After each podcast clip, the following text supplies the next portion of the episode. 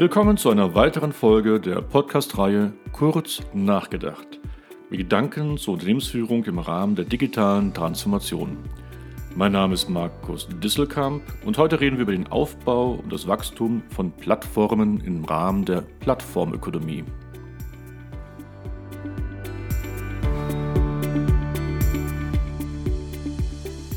Ja, was mich wahnsinnig freut, ist, dass meine erste Folge zum Thema Plattformökonomie, meine Einführungsfolge, richtig erfolgreich ist. Es gibt sehr viele Zuhörer und auch gute Rückmeldungen.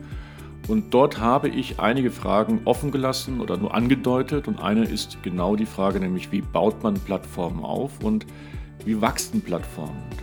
Einer der ganz wichtigen Punkte bei der Plattformökonomie ist, Plattformen sind nur dann erfolgreich, wenn sie eine kritische Masse erreichen.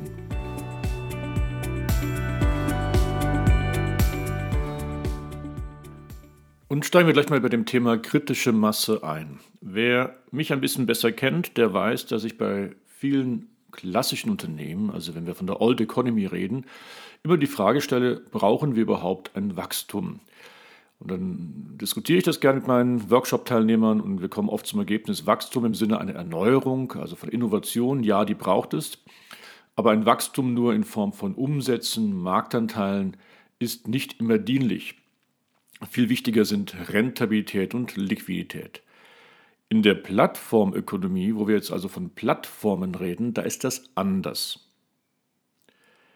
In der ersten Folge zum Thema Plattformen, der ersten Podcast-Folge, da sprach ich bereits über die Kostenvorteile und die Netzwerkeffekte, die Plattformen haben. Wir reden bei den Kostenvorteilen von sogenannten Skaleneffekte. Je mehr wir Anwender haben, umso geringer sind die Kosten, die wir haben pro Anwender. Und bei Netzwerkeffekten sprachen wir davon, dass je mehr Nutzer wir haben, umso attraktiver sind wir wiederum für andere Nutzer. Und bei Plattformen ist hier ein ganz konkretes Problem mit dieser kritischen Masse, nämlich das sogenannte Henne-Ei-Problem. Wie baue ich eine kritische Masse auf, dass ich für die verschiedenen Nutzerseiten attraktiv bin? Sowohl die, die etwas abfragen wollen, die etwas kaufen wollen, oder die, die etwas anbieten wollen. Und nur wenn beide Seiten eine gewisse kritische Masse erreichen, bin ich auch wiederum für beide Seiten interessant.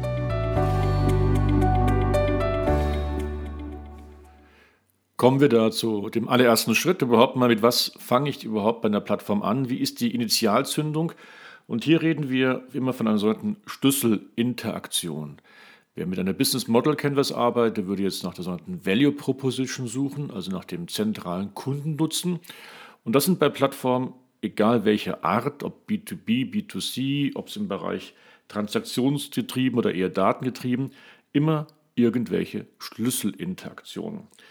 Wir sagen da auch ganz gerne das sogenannte Matchmaking. Also wie bekomme ich die richtigen Personen zusammen oder die richtigen Anbieter und Nachfrager zusammen?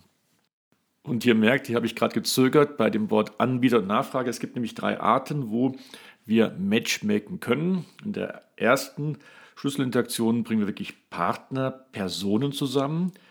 Das ist bei Alibaba, dass man als Geschäftspartner Lieferanten sucht.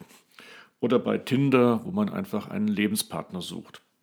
Aber es gibt auch Warenvermittlungen als Schlüsselinteraktion. Das kennen wir bei Amazon. Wenn wir nicht einen Partner suchen, uns ist egal, wer der Lieferant einer Ware ist, wir suchen die Ware.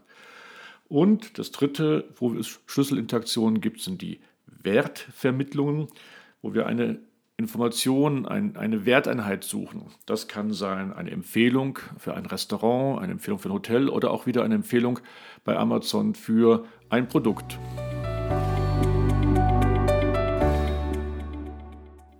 So, und jetzt wird es spannend, denn bei normalen Firmen in der Old Economy oder in meinem ersten Blog zum Thema Plattform sprach ich von sogenannten Pipeline-Unternehmen. Da würde es vollkommen reichen, wenn wir jetzt einen spannenden Kundennutzen haben und der dann dazu führt, dass Kunden bereit sind, für diesen Nutzen einen guten Preis zu bezahlen. Anders bei Plattformen. Denn hier müssen wir nicht nur attraktiv für unseren Kunden sein, Stichwort Kundennutzen, sondern müssen auch sehr attraktiv für unsere Anbieter sein. Und wir sprechen, sprechen sogar von einem Multisite-Effekt, den jede Seite, die mit uns Geschäfte macht, egal ob es ein Dienstleister ist, ein Lieferant oder ein, ein Endkunde, wirklich auch dann was kauft, alles sind Kundenseiten, sonst funktioniert der Netzwerkeffekt nicht und sonst funktioniert die kritische Masse nicht. Und damit ich nun dieses Henne-Ei-Problem überwinde, gibt es drei verschiedene Bereiche, wo ich Wachstumsstrategien herziehen kann aus meinem Werkzeugkoffer. Der eine Bereich ist, ich fokussiere mich auf ein bestimmtes Marktsegment erstmal. Der zweite Bereich ist dann, ich gehe noch mit sehr viel Geld in das Geschäft hinein, ich mache das Sponsoring. Und der dritte Bereich ist, ich suche nach Multiplikatoren. So, und diese drei Bereiche will ich jetzt mal ein bisschen ausführlicher schildern. Fangen wir an mit dem Thema Fokussieren. Da gibt es vier in der Literatur und in der Wissenschaft bekannte Strategien. Die eine heißt Follow the Rabbit. Da fangen wir einfach mal als ein Pipeline-Unternehmen an. Wir kennen das von Amazon. Die waren erstmal ein reiner E-Commerce-Buchhändler, bevor sie später zu Plattformen wurden. Sie haben erstmal durch das E-Commerce sich einen Namen gemacht, Kundenbasis aufgebaut, Referenzen geschaffen und dann konnten sie weitergehen. Das ist die Follow the Rabbit. Dann haben wir Adding Value. Wir starten als Plattform, indem wir selbst etwas anbieten, was für unsere Kunden, zumindest für eine der Kundenseiten, einen hohen Mehrwert bietet. OpenTable hat es in Amerika gemacht, indem sie ein eigenes Warenwirtschaftssystem angeboten haben für Restaurants, ein Buchungssystem, ein Abrechnungssystem, in dem die Restaurants dann sehr effizient arbeiten konnten. Und weil dieses System dann dort etabliert war, konnten sie daraus eine Plattform generieren. Die Singles-Zeit-Strategie sagt, wir konzentrieren uns erstmal nur auf eine einzige Usergruppe. Auch das hat OpenTable gemacht, indem man sich erstmal nur auf Restaurants konzentriert hatte. Und dann gibt es die Mikromarkt-Strategie in diesem Bereich der Fokussierung. Das kennen wir von Facebook, die am Anfang nur für die Harvard-Community eine geschlossene Plattform waren und dadurch, dass sie dann dort sehr viele User gefunden hatten, konnten sich dann erst ausbreiten.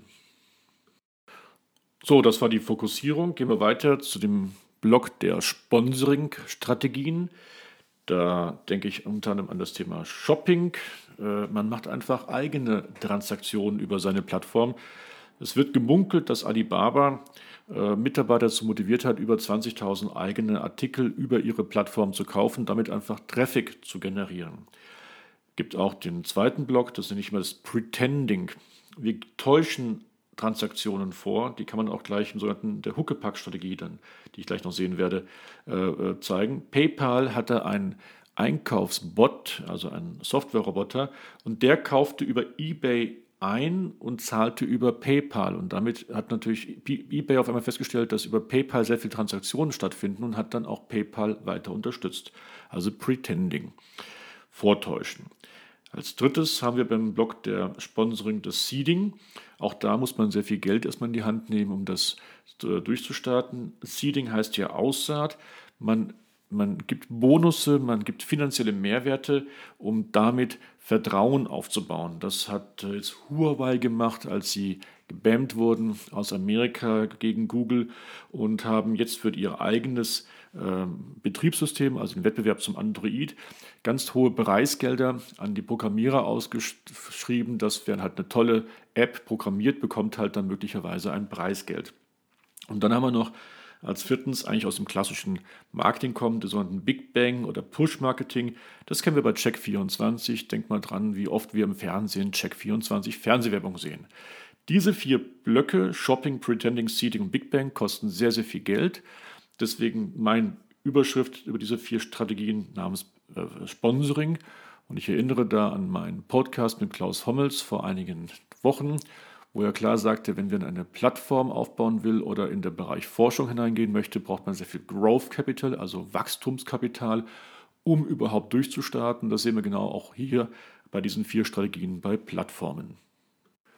Und die dritte Gruppe der Wachstumsstrategien da geht es um Multiplikatoren, also um Personengruppen, die uns helfen, an unsere große Masse von Kunden ranzukommen. In der Vergangenheit hatten wir das im Marketing mit irgendwelchen Celebrities, also Promis oder Testimonials. Heute sind es vielmehr Influencer, die für eine neue Plattform werben. Ich habe das mal vor vielen Jahren mit einer Plattform namens A Small World live erleben dürfen.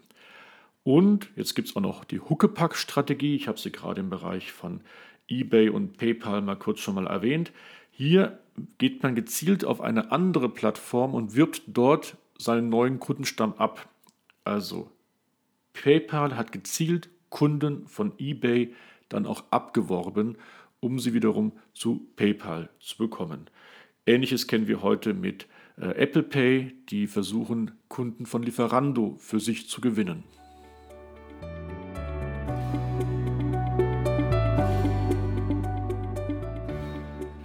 So, das war wieder eine weitere Folge der Podcast-Reihe Kurz nachgedacht. Ich könnte noch viel über Plattformen reden, denn man schafft die kritische Masse auch durch besondere Vergütungsmodelle und es gibt auch besondere Kennzahlen, mit denen man dann das Wachstum von Plattformen überwachen kann.